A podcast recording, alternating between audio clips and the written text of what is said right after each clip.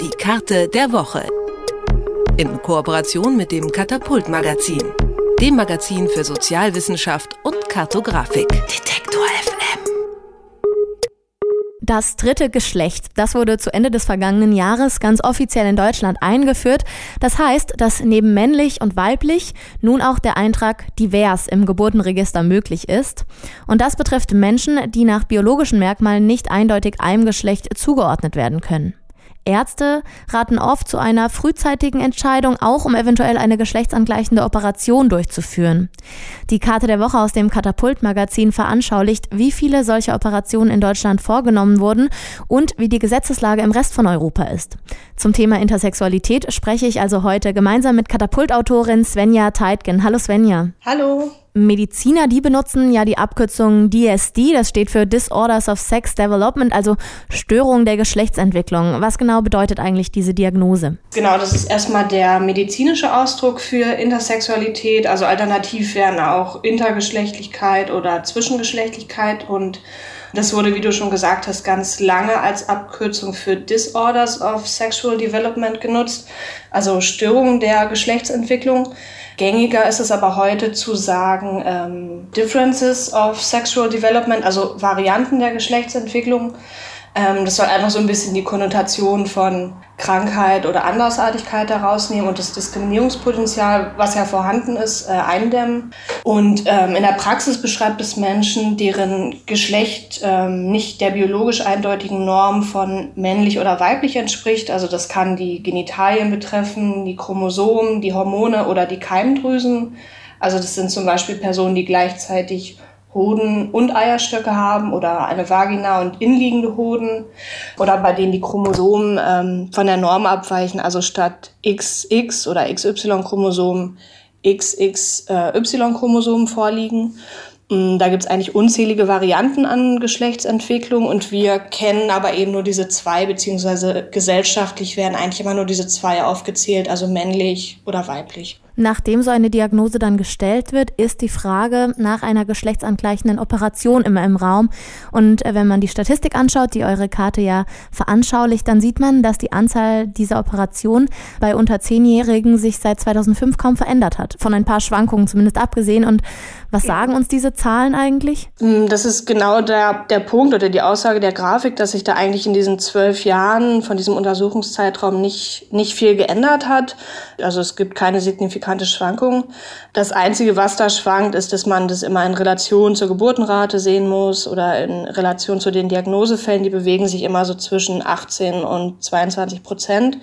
Das ist eigentlich ähm, total unverständlich, weil es in der Zeit bereits Leitlinien von medizinischen Gesellschaften gegeben hat, die sich dazu geäußert haben, also einfach empfohlen haben, dieses binäre Geschlechtersystem zu überdenken. Der Deutsche Ethikrat hat sich dazu geäußert und es hat sich medizinisch überhaupt nichts geändert, was was überhaupt nicht zu erklären ist. Du hast medizinisch und ethisch schon angesprochen, vielleicht auch äh, psychologisch, was hier mit reinspielt.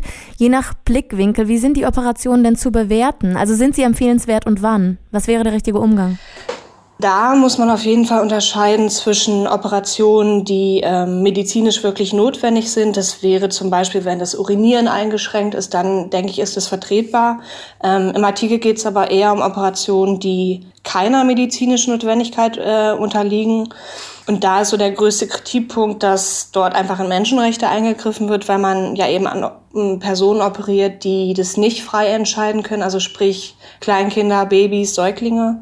Ja, und zum Zweiten sind die Eingriffe ganz, ganz hart ausgedrückt mit einer Verstümmelung gleichzusetzen. Und es handelt sich da oft nicht nur um einen Eingriff, sondern um eine Reihe an Operationen, ähm, die sich auch über einen längeren Zeitraum hinziehen. Und eine Studie vom Landeszentrum Gesundheit in NRW hat eben dargestellt, dass diese Eingriffe oft gar keine medizinische Notwendigkeit haben, ähm, sondern eher kosmetischer Natur sind und meist damit legitimiert werden, dass äh, man Betroffene vor Diskriminierung schützen möchte.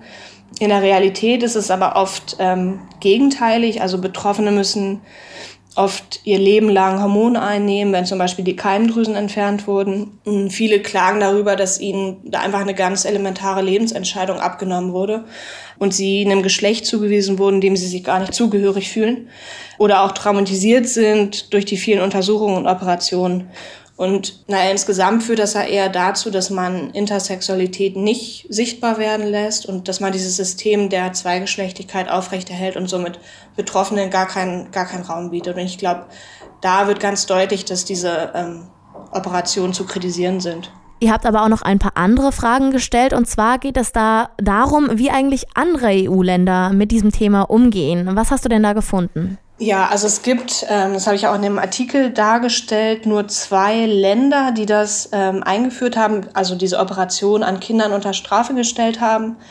Das sind einmal ähm, Portugal und Malta.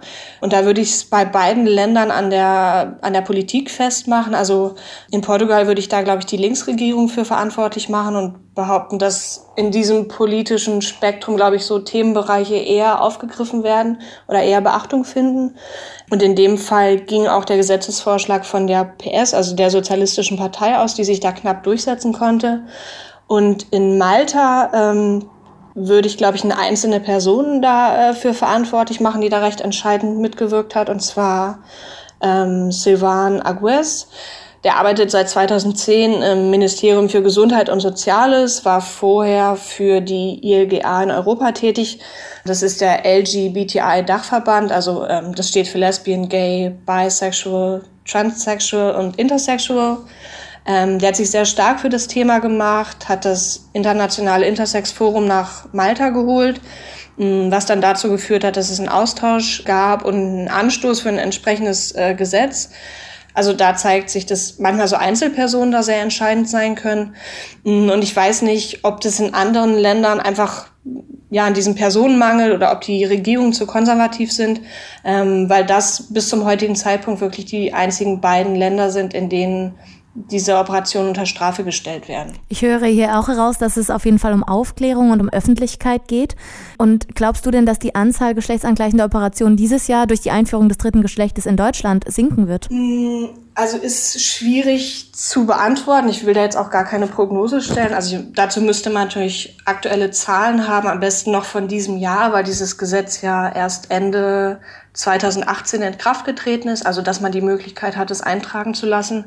Ich würde eher sagen, dass es insofern ein Schritt in eine positive Richtung ist, weil es eben diesen Raum für Intersexuelle aufmacht, den es vorher nicht gab, ähm, wieder zur Sichtbarmachung beiträgt und zum Beispiel Eltern, die das ja in den meisten Fällen entscheiden, also die Entscheidung zur Operation fällen, einfach einen größeren Raum an Möglichkeiten aufzeigt. Seit Ende letzten Jahres ist es in Deutschland möglich, das Geschlecht seines Kindes als divers im Geburtenregister eintragen zu lassen. Mhm. Die Karte der Woche aus dem Katapult-Magazin beschäftigt sich mit dem Thema Intersexualität und geschlechtsangleichende Operationen. Und darüber habe ich mit Svenja Teige vom Katapult-Magazin gesprochen. Vielen Dank, Svenja. Jo, danke. Die Karte der Woche. In Kooperation mit dem Katapult Magazin, dem Magazin für Sozialwissenschaft und Kartografik. Detektor